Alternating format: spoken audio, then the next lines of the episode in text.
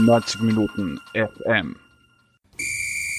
Herzlich willkommen wieder einmal bei einem, wir wissen noch immer nicht wie viel, letzten Fodercast. Mein Name ist Georg Sander und ich spreche heute mit 90 Minuten AT Chefredakteur Michael Fiala über die anstehenden Spiele. Es wird auch um Franco Foda gehen, aber wir steigen mit dem neuen ÖFB-Präsidenten Milletich ein.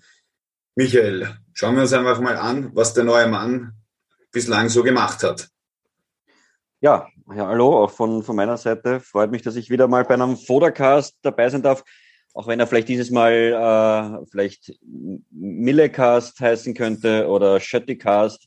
Aber es geht auch ein bisschen natürlich um Foder.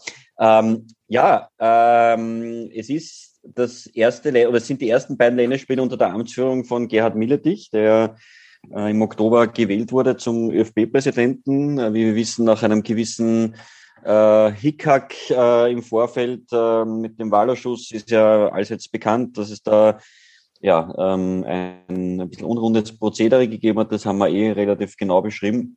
Äh, ja, was hat Gerhard Mirtig seitdem getan? Ähm, er hat jetzt in den letzten Tagen viele Interviews gegeben ähm, und sich dazu dem ein oder anderen interessanten Thema geäußert.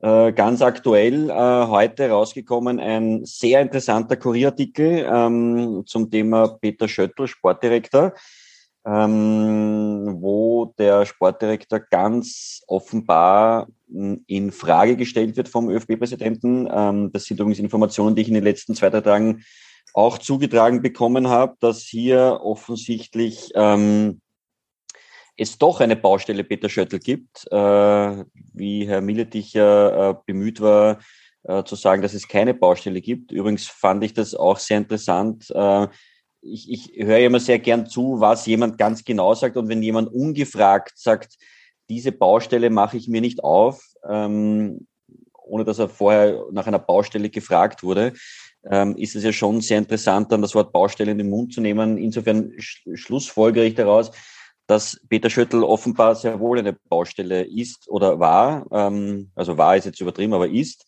Und äh, ja, ähm, da fand ich die Aussagen im Kurier heute sehr interessant dazu. Da können wir vielleicht noch ein bisschen drauf eingehen. Ja, ich meine, generell äh, muss ich sagen, wir lesen ja natürlich alles, was die Kolleginnen und Kollegen ähm, produzieren, sei es äh, online, Print oder im TV. Was ich generell sehr spannend finde, ist, dass äh, Gerhard Milletich halt keine Baustellen oder sehr wenig Baustellen bis auf die Performance des A-Nationalteams sieht.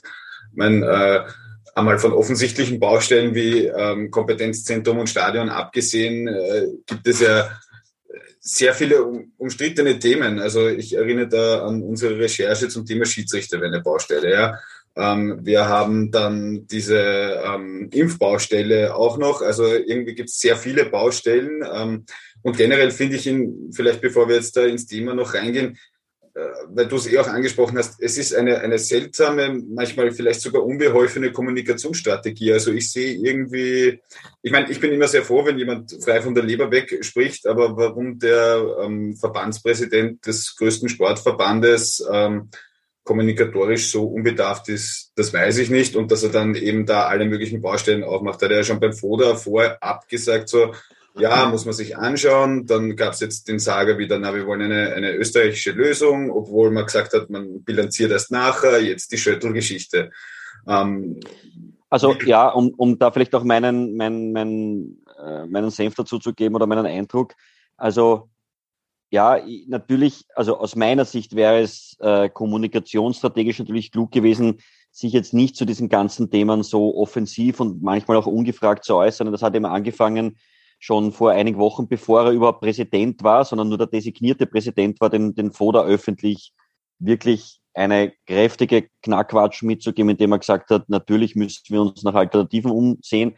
Er ist dann ein bisschen zurückgerudert und gemeint, er hat damit gemeint, dass man immer Alternativen parat haben muss, aber im ersten Moment, so wie es auch beim ORF-Interview rübergekommen ist, war das natürlich schon äh, ein Wahnsinn, dass man noch nicht einmal im Amt ist und schon den, den Teamchef in Frage stellt. Ähm, dann, äh, wie gesagt, diese, diese Schöttl-Geschichte, wo er ja äh, schon vor ein, zwei Wochen gesagt hat, na, also diese Baustelle macht er sich sicher nicht auf. Und natürlich sind wir Journalisten dann äh, schon ein bisschen konditioniert auf gewisse Wörter. Und wenn ich dann höre Baustelle, natürlich wäre ich dann äh, hellhörig und habe gedacht, okay, ah, also der Schöttl ist offensichtlich eine Baustelle, was sich jetzt, äh, jetzt auch nicht ganz überraschend ist und inhaltlich ja durchaus nachvollziehbar ist. Äh, nur die Frage ist halt, wie gehe ich diese Themen an? Und so wie du sagst, gibt es ja andere Baustellen auch noch und da ist es ja durchaus okay, diese nicht anzusprechen, weil er muss ja auch einen gewissen Plan haben, um das alles abzuarbeiten. Ja, eben du hast die Schiedsrichter angesprochen, das Kompetenzzentrum, es gibt den Sportdirektor, es gibt den Teamchef. Also da gibt's gibt's wirklich einige Baustellen und die von sich aus dann aufzumachen, ist natürlich äh, ja eine interessante Kommunikationsstrategie, ähm, die ich äh, aus Sicht des ÖFB-Präsidenten nicht ganz verstehe. Die Frage ist, ob wir es äh, als, als, als Beobachter als, und auch die Fans ähm, im Endeffekt einem Gerhard Milletich zutrauen, all diese Themen, egal was er jetzt öffentlich sagt, halt auch wirklich äh, anzugehen. Was ist da dein Eindruck? Ähm, glaube schon, dass, also mein persönlicher Eindruck von ihm ist, dass er wahrscheinlich schon einer ist, der hinter den Kulissen sehr viel macht, der wahrscheinlich auch inter, starkes Interesse hat, hier Dinge voranzutreiben, aber ich, mich erinnert so ein bisschen an den Zocki Barisic, wie er Rapid-Trainer war. Da hat er auch über alles Schmäh gerissen, damit am Montag alle geschrieben haben, äh, über, über das, was er Schmäh reißt und nicht das, was er, was er, ähm, was vielleicht wirklich war, ja. Also das ist ja für mich, ich, ich würde es den Gerd Milletich sogar schon ein bisschen unterstellen, dass er da teilweise ein bisschen populistische Ansagen macht, damit man halt über dieses Thema redet, und er quasi in Ruhe sich anderen Themen widmen kann. Traust du ihm das zu? Was ist dein Eindruck? Was sagt die Szene? Ja, also das fände ich eine komische Strategie, dass er jetzt, also ich glaube zum Beispiel jetzt nicht, dass er die, die Baustelle Schiedsrichterwesen jetzt gerade aktuell äh, Priorität eins am Zettel hat und andere Themen forciert, damit er die, die Schiedsrichter in Ruhe angehen kann. Also ich glaube, also jetzt wenn man ganz äh, realistisch ist, muss man sagen, okay, was sind die aktuellen wirklich pressierenden Themen. Und da sind wir einfach dabei. Das ÖFB-Team hat sich im, unter Foda nicht weiterentwickelt jetzt. Das heißt, man muss die Foda-Frage stellen und gleichzeitig aber auch muss man die Schöttel-Frage stellen, weil wir hatten das schon bei einigen Vereinen, dass zuerst der Trainer geholt wurde, dann der Sportdirektor, äh, hat sich oft nicht als sehr gewinnbringend herausgestellt. Und ähm, da glaube ich schon, dass der Miletich äh, von der Strategie her jetzt intern gesehen ganz gut vorgeht, dass er jetzt einmal zuerst den Schöttl in Frage stellt äh, und, und dann zu einem Schluss kommt, okay, haben wir überhaupt den richtigen Sportdirektor? Da wird jetzt dann rauskommen, so wie ich die Zeichen deute, heute, Stand heute, würde ich sagen, okay, man wird eher zum Schluss kommen, nein, haben wir nicht. Okay, wir brauchen einen neuen Sportdirektor der würde dann, weiß ich nicht, ja, wenn man jetzt nach den Länderspielen sagt, okay, die Analyse ergibt irgendwann Ende November, wir haben den falschen Sportdirektor, dass man vielleicht noch im Dezember, Anfang Jänner einen Sportdirektor hat und der dann äh, im Jänner einen neuen Teamchef sucht. Ähm, weil, ich meine, jetzt, ob der Teamchef schon im, im Dezember feststeht oder erst Ende Jänner, wenn die Spiele erst im März sind, ist, sage ich jetzt einmal, relativ wurscht. Ja? Also es ist nicht ganz wurscht, aber es ist relativ wurscht. Insofern die Reihenfolge Sportdirektor, dann Trainer, äh, finde ich gut. Äh, wie es nach außen kommuniziert, äh, ist ihm überlassen, finde ich äh, hinterfragenswert. Ja, ich glaube auch, dass es gut ist, dass man, dass man sich zuerst über den äh, Sportdirektor Gedanken macht, weil man ja auch vertraglich irgendwie ähm, ein bisschen an den Herrn äh, Foda auch gebunden ist. Ja, also es hat zwar immer wieder geheißen, da und da, das passiert, aber man weiß ja mittlerweile, dass ähm, bei WM-Qualifikation sich sein Vertrag verlängert und Entschuldigung, ich, ich persönlich muss auch ganz ehrlich sagen, äh, wenn, wenn man entweder man hätte meiner Meinung nach im September Franco Foda vor die Tür setzen müssen. Ähm, ich bin mittlerweile in meinem Beobachten so, jetzt ist auch schon wurscht, weil was könnte denn passieren? Jetzt spielen sie da diese zwei Spiele, das wird schon wahrscheinlich, wenn wir gleich drüber sprechen, irgendwie ausgehen. Dann sind diese März-Playoff-Spiele, ich glaube, wenn man da jetzt einen neuen reinschmeißt ähm, und den dort, wenn man sich so ein bisschen anschaut, gegen wen es dort geht, da kannst du natürlich jederzeit rausfliegen. Ähm, was weiß ich, wenn man sagt, okay, wir lassen den Foto jetzt noch da werkeln bis äh, zu diesem Playoff im März, dann scheitert man in der WM-Qualifikation, dann ist quasi ja, halt ein guter Schnitt. Ja? Einspruch. Äh, also da bin ich anderer Meinung. Also wenn man der Meinung ist, dass der Foda das Team jetzt in der WM-Quali und die WM-Quali endet nun mal jetzt, also die, die reguläre WM-Quali, endet um jetzt der Meinung ist, okay, das war's nicht, dann muss man für März einen neuen Teamchef haben. Ja, okay. äh, im, also wenn man, also entweder ist man der Meinung, er ist es nicht, dann weg. Äh, wenn man der Meinung ist, okay, Foda, okay, passt, dann soll er das Playoff noch machen. Aber also zu sagen, ja, eigentlich wollen wir nicht, aber lassen wir bis, bis das Playoff auch noch machen, das, da renne ich ja sehenden Auges in, in, ins Verderben. Ja. Ähm, das heißt jetzt nicht, dass ein anderer Trainer das im ersten Spiel, ich meine, und der hat natürlich dann nur, das, also ein neuer Trainer würde sofort natürlich funktionieren müssen im, im Playoff, das ist klar.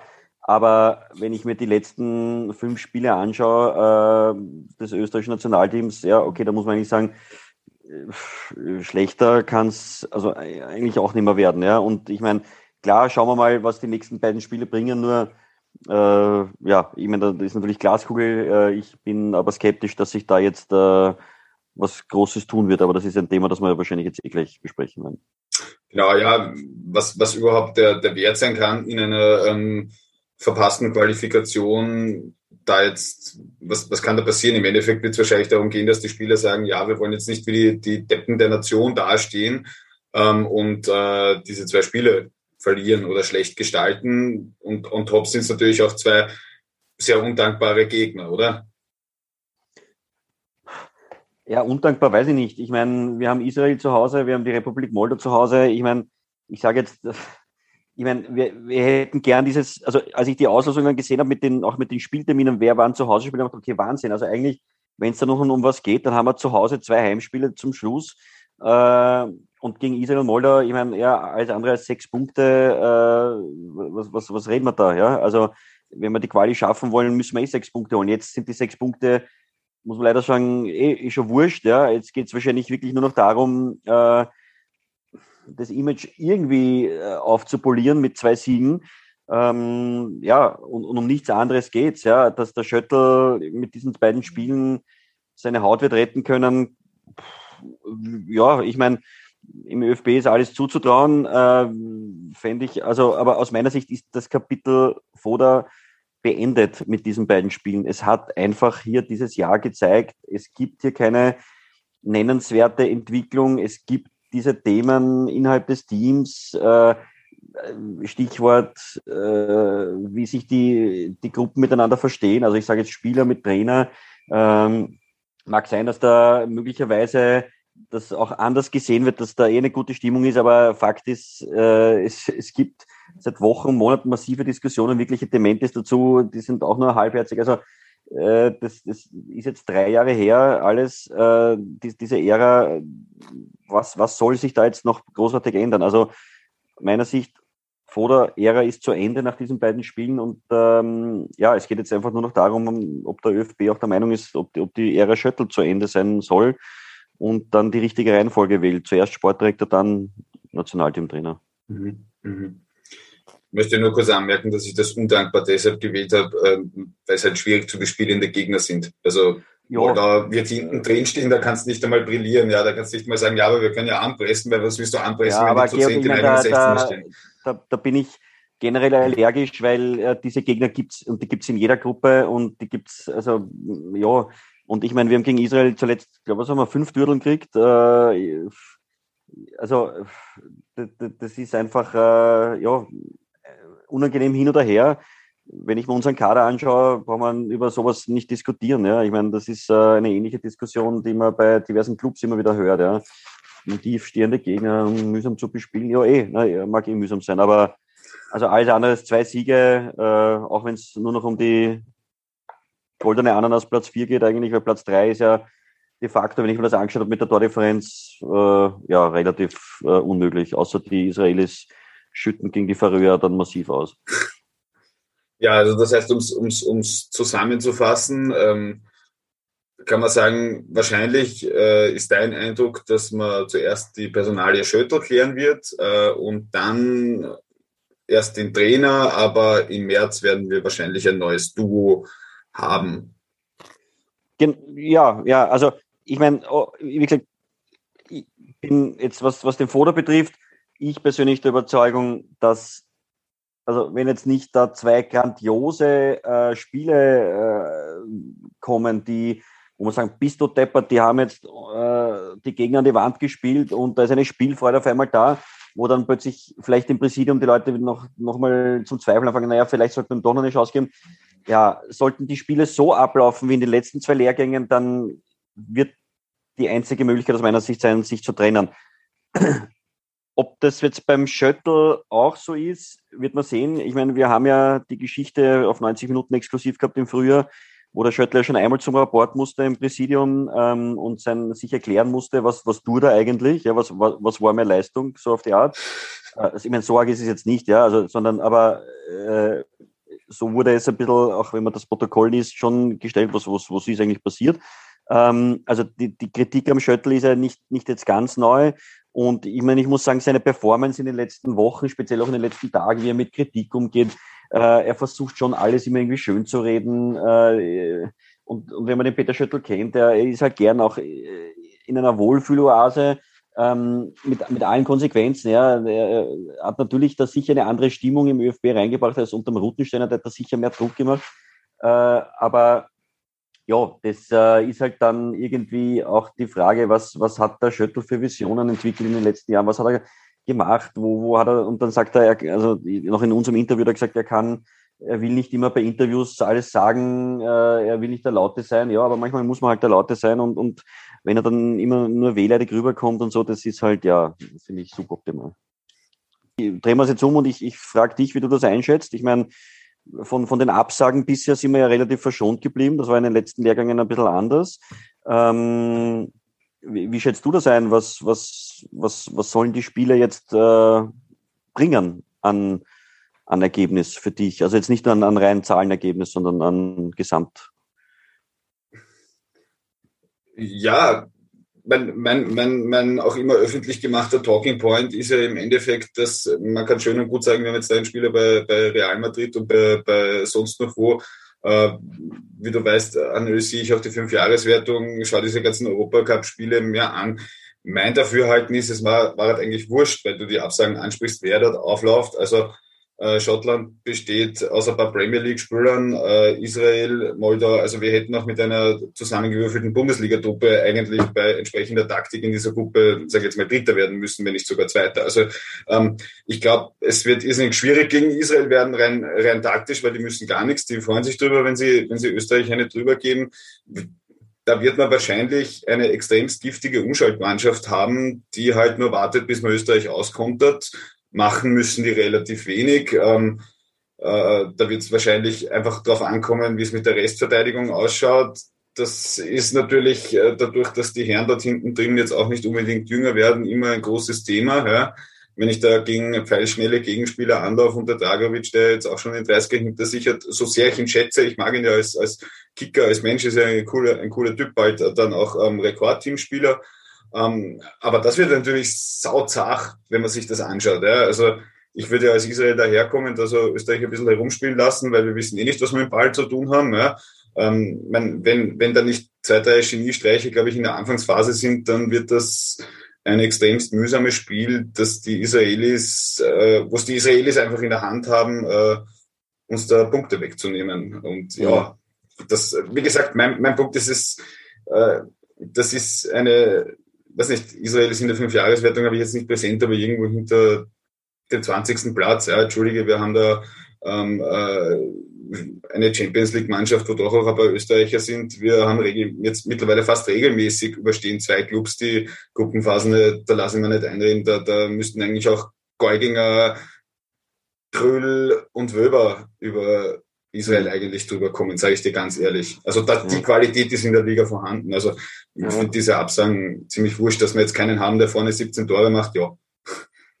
Daran liegt ja Also das mit den Absagen. Nein, ich, ich befürchte für mich eher, also ich bin, bin sehr skeptisch, was das Ganze angeht, weil ähm, wir haben das nicht zusammengebracht äh, unter Druck, weil es am Anfang September war ja noch theoretisch alles möglich. Ja, mit einem Sieg gegen Dänemark hätten wir ja uns den, die, die Auftaktniederlage gegen Dänemark egalisieren können und so weiter und so fort.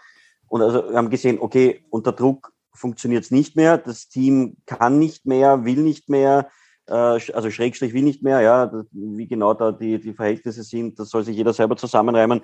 Ähm, und wie das jetzt ist bei zwei Spielen, die ja de facto wurscht sind. Ich meine, ganz wurscht ist es nicht, weil wir, die nächste Topfeinteilung steht an und da zählt natürlich dann jedes Ergebnis, das wir einspielen, so ähnlich wie bei der Fünfjahreswertung natürlich rein. Das heißt, zwei Siege wären natürlich wichtig, um nicht äh, möglicherweise dann im dritten Topf zu landen oder vielleicht sind wir das eh schon, da habe ich den Überblick gerade nicht. Aber ähm, ja, insofern ist es natürlich, äh, bin ich ja leider ein bisschen skeptisch, ob jetzt das Team oder ob das Team ohne Druck und es ist eh schon wurscht, jetzt auf einmal äh, wieder zur, zur, zur Linie finden wird, die sie halbwegs bei der Euro gehabt haben, weil sie dann halt damals wirklich wichtig war und sie sich zusammengerissen haben, was offensichtlich jetzt im Herbst nicht mehr der Fall war. Ja. Und ob man jetzt äh, für einen Trainer oder gegen den Trainer spielt, diese Diskussion gibt es ja auch immer. Äh, mein Eindruck ist, den letzten, das letzte Hemd äh, geben sie nicht her. Ja. Also so wirkt es ein bisschen für mich und so äh, ja, kommt es halt dann noch rüber insgesamt als Gesamtleistung. Was natürlich aber muss man die Spieler auch in die Pflicht nehmen, für die Spieler auch nicht jetzt äh, das beste Zeugnis ist, ja, wenn man sich so gehen lässt. Ich, ich glaube auch, dass das durchaus schwierig ist, was, was, was den Spielersektor betrifft. Ähm, der Foto nimmt sich da ein bisschen dann raus, ja, wenn, wenn oder, oder nimmt sich raus, ja. Es ist halt so wie am Ende von bei, Sturm, wo der, wo der Kreisling quasi aufgedruckt hat, jetzt äh, taktisch was zu ändern. Jetzt sind halt Seiwald und Adamo dabei. Adamo hat sicherlich meiner Meinung nach noch nicht diesen Schritt zum Topstürmer gemacht. Ja.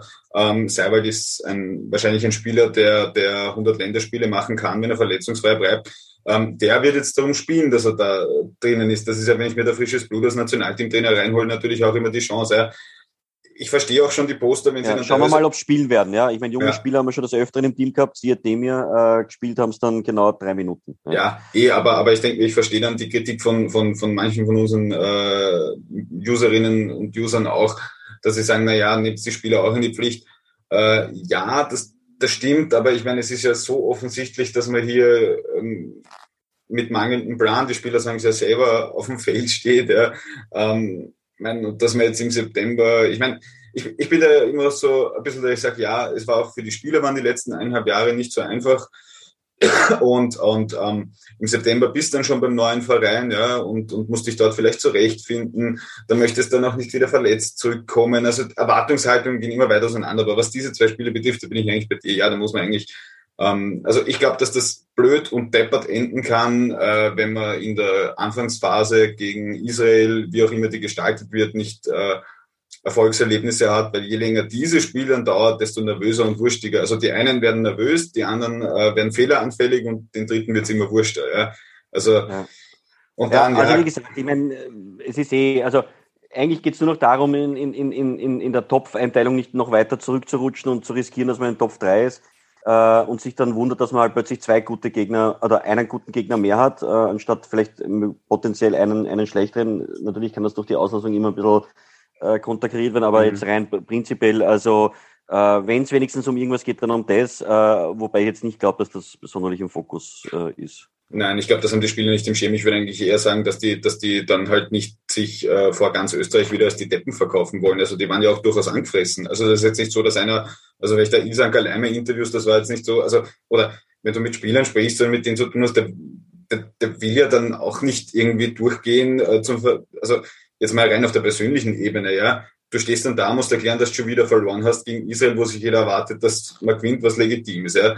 Ähm, dann, äh, was weiß ich, kommst du da deinem Verein, sagen sie, ha, ihr Wappler gegen Israel 5-2 verloren, ja. Ähm, und, und, du bist halt, du bist beim Nationalteam halt wochenlang der Depp, ja. Wenn's, wenn's so wie die Rapid-Spieler haben jetzt 4-1 in Wolfsberg verloren, ja. Ja gut, beim nächsten Spiel gewinnen 4-1 äh, gegen, habe ich vergessen, wen, um es ehrlich zu sagen. Ja. Und dann, dann hast du eine viel schnellere Schlagzahl, Dinge wieder gerade zu rücken. Da bist jetzt dann halt vier Wochen lang der Trottel. Und nach diesem Nationalteam-Lehrgang bist du dann halt monatelang der Trottel. Und das werden sich die Spieler wahrscheinlich nicht bieten lassen. Aber wie gesagt, wenn da gegen Israel äh, nicht in der Anfangsphase 20, 30 Minuten erste Halbzeit ein Dürrel ähm, herausgespielt wird, kann ich mir durchaus vorstellen, dass das äh, auch mit sechs Punkten gegen Israel und Moldau sehr schwierig wird. Weil, um nochmal aufs Moldau-Spiel zurückzukommen, ja, da habe ich dann entweder, die werden sich so oder so einfach hinten reinstellen. Lösungen im letzten Drittel haben wir nicht so. Das heißt, es sind eh beide Spiele. Das, das meinte ich mit undankbar, ja. Also du hast jetzt, wenn du, wenn du da jetzt hättest Dänemark, ja, und du bist vielleicht schon weit weg und sagst, ja gut, Dänemark, da kann ich denen nochmal zeigen. Aber Israel, Moldau sind eigentlich Pflichtsiege und 17 Euro ins Phrasenschwein, die sind am schwersten einzufahren. Ja, aber wäre schön, wenn man, und das abschließend dazu, vielleicht in dieser WM-Quali auch einmal die Pflichtsiege regelmäßig einfahren. auf diesen Dorfplätzen. Nein, das war jetzt kein Klagenfurt-Diss am Ende, aber das ist ja das, was wir, ähm, für die, die jetzt von Dorfplatz überrascht sind, was wir österreichischen Topclubs immer gerne vorwerfen, dass sie das, diese Pflichtsiege nicht schaffen. Gut, damit ja. ähm, sind wir am Ende des, was weiß ich, wie viel letzten Fodercasts. Wir werden uns wahrscheinlich nach dem, äh, nach den Spielen noch einmal damit befassen oder anlassbezogen damit befassen, äh, anlassbezogen damit befassen. Ich danke dir auf jeden Fall für deine Zeit und äh, wir hören einander wieder. Wir hören uns. Danke und äh, bis bald. Ciao.